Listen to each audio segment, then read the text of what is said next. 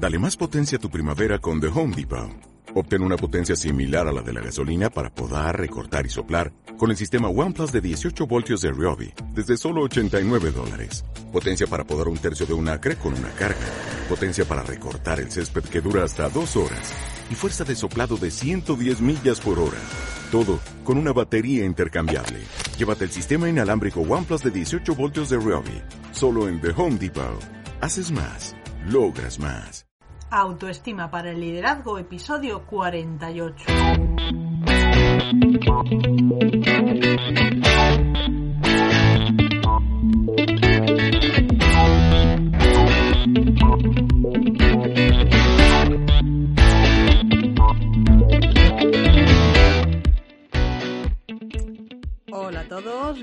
Bienvenidos una semana más al programa Autoestima para el Liderazgo. En este caso estamos en una semana un poquito especial, diferente, porque la mayoría de las personas están encerradas en su casa a cuenta de esta situación de pandemia mundial en la que nos encontramos y veo por alrededor que hay mucha gente como angustiada, bueno, algunos están utilizando el ingenio y se están divirtiendo a tope, pero luego veo personas que están como muy angustiadas por la situación económica que se les viene encima y hoy quiero hablaros de cómo poder aprovechar una situación de crisis, porque eh, una de las cosas que tenemos las personas es que mm, vivimos siempre buscando conseguir placer y eliminar o evitar el dolor. Entonces, una de las cosas que muy poquita gente hace es pensar que en la vida los problemas retos, imprevistos, obstáculos, situaciones que van a surgir, te van a causar un perjuicio. Y entonces, en vez de pensar en todo eso que podría ocurrir para intentar anticiparlo, pues como que nos ponemos eh, la cabeza metida dentro del suelo, modo avestruz, y no queremos saber. Y bueno, también hay otra actitud muy habitual y es, bueno, las cosas ocurren porque yo soy una víctima, porque yo haré lo que la vida me permita hacer y la realidad es que hay muchas cosas que están al margen de tu poder de decisión y de actuación eh, no puedes decidir el tiempo, no puedes decidir cómo funciona la economía mundial, ni siquiera puedes decidir cómo funciona tu cuerpo, puedes cuidarte obviamente con alimentación, con ejercicio, pero eh, las enfermedades aparecen aunque no quieras, en fin, hay, hay, una serie de situaciones que no se pueden evitar. Lo que sí que tienes tú un control 100% es de tus pensamientos, de tus reacciones, de tu mentalidad, de tu actitud, de la forma en que tú vas a actuar sobre las cosas que ocurren. Entonces, bueno, en este caso estoy viendo personas, bueno, seguramente tú también lo habrás visto, que han entrado en pánico, han desvalijado los supermercados como si el mundo fuera a acabarse mañana. Y yo he sido capaz de mantener la calma, tanto a nivel profesional, a pesar de que yo también me he visto perjudicada, como muchos de vosotros, quizá no tanto porque mi negocio eh, en cierta medida puede funcionar online, pero tenía previstas cosas presenciales que como a tantos otros profesionales se les han cancelado. Entonces, bueno, yo creo que es el momento de pensar, el momento de ser creativa, el momento de darte cuenta de qué cosas no has estado haciendo de la manera más eficiente y el momento de anticipar eh, qué harías si volviera a surgir un imprevisto como este, porque yo creo que pensar en, ¿y si sucede algo a nivel mundial que me afecta? Me da igual que se llame crisis económica o que se llame coronavirus, da igual. ¿Y si sucede algo eh, que me perjudica? Es que, va a, es que te va a pasar. Y además, de hecho, tanto a nivel personal como a nivel profesional, cada tres meses aproximadamente nos encontramos en situaciones de crisis que hay que resolver. Entonces, bueno, ¿Cómo aprovechas una situación de crisis en la que además te ves obligado a estar en casa? Bueno, yo personalmente, em, también depende de la situación de cada uno, obviamente, personas que están ellas solas, que, que, no tienen a nadie en casa, con lo cual pueden organizarse 100% como quieren, luego hay otras personas que tienen niños, si los niños son muy pequeños es a veces muy complicado que te dejen tiempo, pero bueno, intentar organizarse para tener un tiempo para ti. Lo primero es eh, mantener una normalidad en tu vida, mantener horarios, mantener ejercicio, aunque lo tengas que hacer desde tu casa, eh, mantener el contacto con la gente, aunque solo sea por, redes sociales y no puedas realmente salir a la calle a, estar con ellos. Eh, luego, darte cuenta de la suerte que tienes. Y esto es importante porque si, por ejemplo, en mi caso, ¿vale? Os voy a poner mi, ejemplo. Es verdad, yo he perdido contratos por talleres y eventos presenciales que se, se iban a celebrar en breve, pero tengo la opción online. Hay personas que han tenido que cerrar sus negocios al 100% y no tienen otra opción. Entonces, me siento afortunada de que en mis circunstancias puedo seguir haciendo cosas, aunque no sea al ritmo eh, al que las estaba haciendo antes, o directamente os digo que, yo me había enfocado el 2020 en, trabajar mucho más en presencial, con lo cual esta situación me ha destrozado el plan por completo, tengo que tirarlo y volver a empezar. Bueno, tirarlo no, lo voy a guardar porque cuando la situación cambie voy a seguir enfocada en eso porque creo que es importante para mi negocio, pero en este momento me veo obligada a cambiar de planes. Entonces es importante aceptar lo que es inevitable y hacer planes teniendo en cuenta esas circunstancias. Y bueno, pues eh, también veo personas que están muy enfocadas en que otro les salve.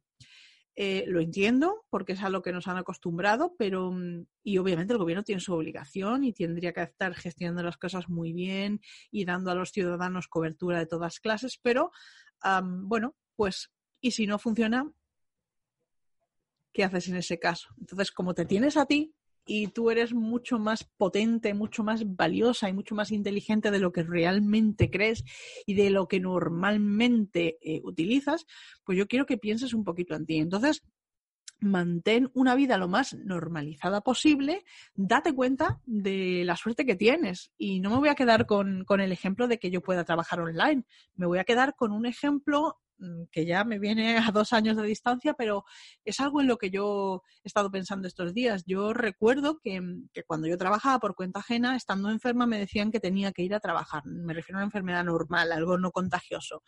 Y, la verdad es que lo pasaba muy mal, porque de estas veces que a lo mejor tienes fiebre, estás, estás fatal y te están diciendo que te quedes allí. Y, y, la respuesta era, bueno, algo podrás hacer. Entonces, sinceramente, con ese planteamiento empresarial, eh, me puedo imaginar que en este momento eh, seguirán trabajando aunque sea puerta cerrada. Mis antiguas compañeras estarán trabajando casi seguro.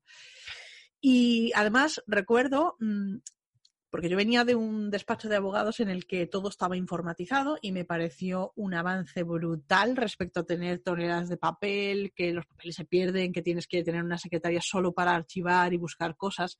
Yo planteé en aquel momento, pues justo cuando entré y vi la situación, planteé aquella mejora y me ofrecía ayudar a escanear documentos. No, no, eso es una pérdida de tiempo. No, no, no tenemos tiempo, no tenemos tiempo. luego me cambiaron, digamos, de sector dentro del despacho y me dediqué a, una entidad financiera y la compañera que dejaba ese cliente eh, sí tenía esa visión más eh, digitalizada y me dio todos los expedientes que eran 400 en un pendrive. Entonces yo solo tuve que descargarlos, subirlos a la nube y empezar a trabajar. Eso a mí me permitió en las últimas etapas que yo trabajaba en el despacho trabajar desde mi casa. Entonces, eh, a mí me decían que eso era una tontería, que era una pérdida de tiempo y pues si me hubieran hecho caso, en este momento estarían todos tranquilitos en su casa trabajando como si nada. Eh, seguro que no lo han hecho porque les conozco y sé que no lo han hecho. Entonces, eh, bueno, pues también darte cuenta de eso, de que soy afortunada de no seguir en un trabajo en el que más que seguro estaría en una oficina saliendo a la calle, exponiendo a otras personas, contagiándome yo. En fin, quiero que utilices este tiempo para darte cuenta porque es muy fácil caer en el miedo y lo entiendo, el miedo es humano, lo sientes, pero es muy fácil enfocarte en lo negativo. Y yo quiero que te enfoques en lo positivo, porque lo positivo te va a dar energía, te va a subir el estado de ánimo, te va a permitir estar tranquila. Entonces, por favor, haz una lista de todas esas cosas que tú digas, soy afortunada. Soy muy afortunada por esto. Yo te he dado dos ejemplos. Es verdad que he perdido contratos, que he perdido clientes, pero tengo la opción de trabajar online. Eh, he salido de un despacho en el que probablemente tendría que estar trabajando o arriesgándome a decir, mira, me voy a mi casa y luego no me paguen y todas estas cosas. Son dos cuestiones muy importantes que son muy positivas y, yo soy consciente de ellas. Entonces yo quiero que seas consciente de lo positivo que tiene. Y luego quiero que utilices el tiempo para avanzar y que pienses, bueno, si esto me está perjudicando económicamente, em, la responsable soy yo. Y escucha bien porque digo, la responsable soy yo. Porque todos sabemos que hay que tener un fondo de tranquilidad, pero pocas personas lo tienen. Y aquí ya estoy hablando a nivel personal, me da igual si eres profesional por cuenta ajena, si tienes empresa, da igual. todos deberíamos de tener organizadas nuestras finanzas para que si pasa esto, eh, no vea comentarios o no lea comentarios como los que estoy leyendo, es que voy a tener que cerrar mi negocio, es que no voy a tener para comer. Es una cuestión de organización. Entonces, por supuesto, no quiero que te sientas mal, ni culpable, pero sí eres responsable de la situación. ¿Y sabes qué es lo bueno de ser responsable de una situación? Que si la situación no te gusta, tienes el poder y la responsabilidad de cambiarlo. Por lo tanto, puedes empezar ahora. Nunca es tarde. Puedes empezar ahora a aprender cómo puedes crear ese fondo de tranquilidad. Em, otra cuestión para los que sois autónomos y tenéis negocios pues eh, físicos. Quiero que penséis de qué manera podríais eh, enfrentar la situación. Quiero decir, mi negocio es estrictamente físico, ¿vale? ¿Cómo podría yo añadir una línea de negocio que no fuera física? Y sé que la pregunta no es fácil y sé que hay profesiones que no lo permiten una persona que se dedique, por ejemplo, a la construcción, bueno, pues sé que o está en la obra poniendo los ladrillos o no tiene otra alternativa. Y en ese caso, si tú ves que tu negocio realmente no puede generar otra línea adicional que no necesite de presencialidad, piensa, bueno, ¿y yo cómo puedo aumentar mis ingresos para mejorar esta parte de ahorro? Lo que yo quiero es que estos días los aproveches para pensar, para sacar ideas y para sentirte lo mejor posible dentro de la situación, que ya te digo que no es agradable para nadie.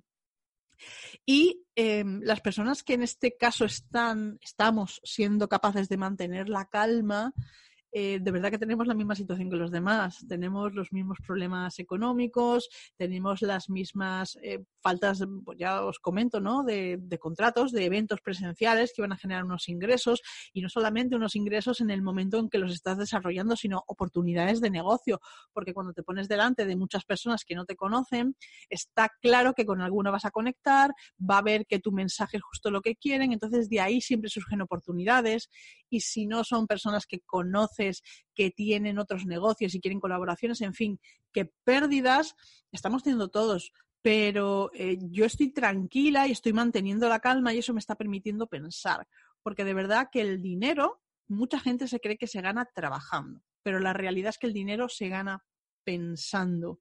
No hay y se han hecho muchos estudios con respecto a esto, no hay apenas diferencia, muy poquitos puntos de cociente intelectual entre las personas que ganan muy poco y las que ganan mucho. Es simplemente, eh, bueno, y, con esto en, alguna ocasión me he encontrado con jefes que me han dicho, no, no, no, es que yo no tengo tiempo, es que tengo muchas cosas urgentes. Claro, todos tenemos cosas urgentes, pero cuando las resuelvas, ponte una hora para pensar, enciérrate en tu despacho, desconecta el teléfono, apaga el ordenador y piensa. Y me decían, no, no, no, no, es que no tengo tiempo. Y el no tengo tiempo después se transformaba en abrir el periódico y ponerse a leer. Que no me parece una cosa criticable, todos necesitamos un parón, un descanso, pero está estudiado que por cada minuto que tú dedicas a planificar, ganas 10 minutos en la ejecución. Es decir, te ahorras 10 minutos, eso supone que si tú dedicas 12 minutos por la mañana a, hacer una planificación de tu día, luego a la hora de ejecutar vas a ganar dos horas de productividad.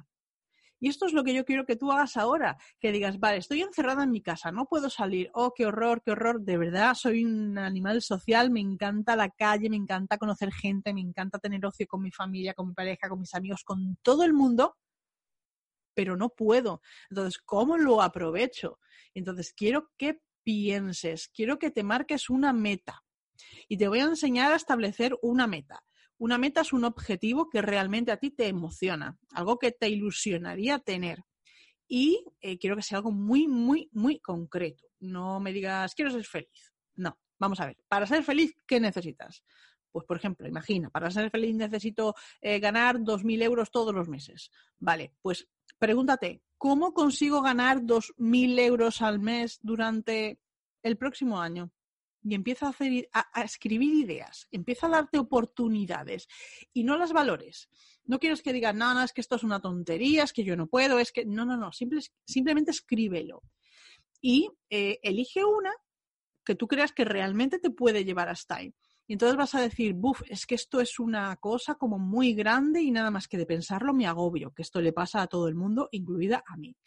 Y entonces, bueno, pues en ese caso te voy a poner una metáfora que es muy sencilla y es como si tú tienes, pues no sé, por ejemplo, un, jamón.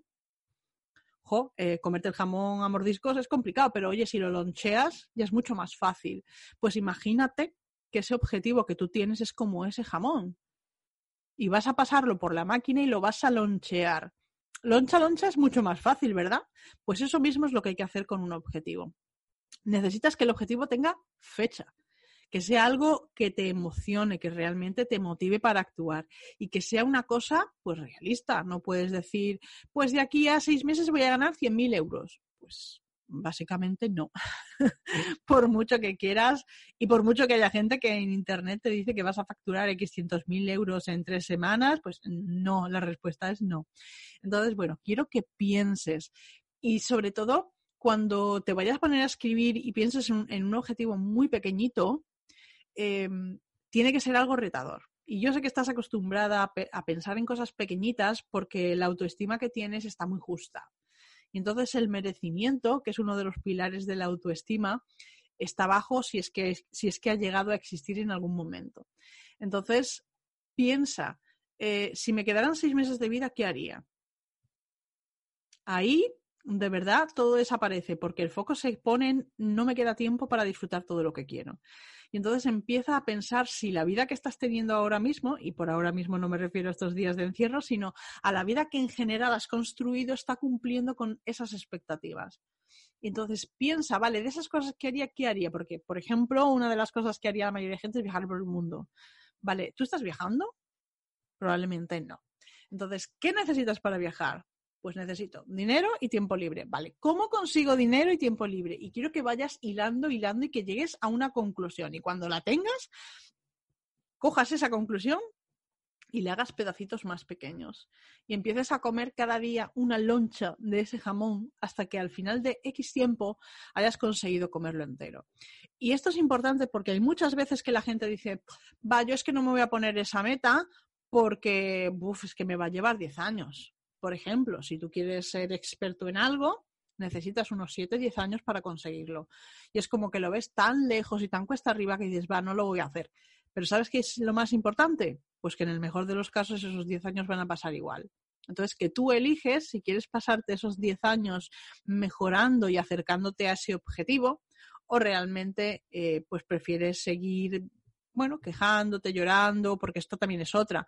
Eh, lo de ser una víctima y lo de no salir de la zona de confort eh, es una cosa que aparentemente es incómoda, pero en el que la gente al final se llama zona de confort porque sabes moverte por ella, porque sabes lo que va a pasar y porque sabes cómo reaccionar. Y lo que te da miedo realmente es hacer cosas nuevas que no sabes cómo van a cómo vas a conseguir realizarlas.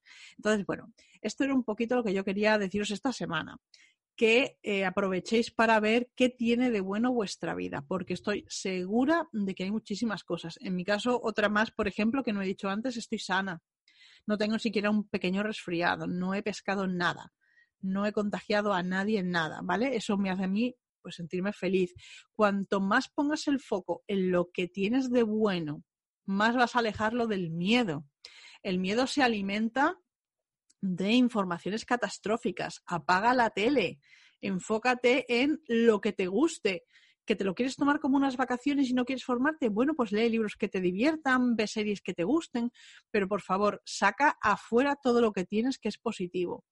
Piensa después cómo podrías mejorar tu situación, tu negocio, tu situación económica personal, lo que tú quieras. Y la forma de superar ese miedo es fijarte una meta cuando tú estás trabajando en algo que te gusta, el tiempo se va. Y entonces lo importante es fíjate una meta. Entonces, bueno, estos tres puntos fundamentales eran los que yo quería hablar contigo hoy.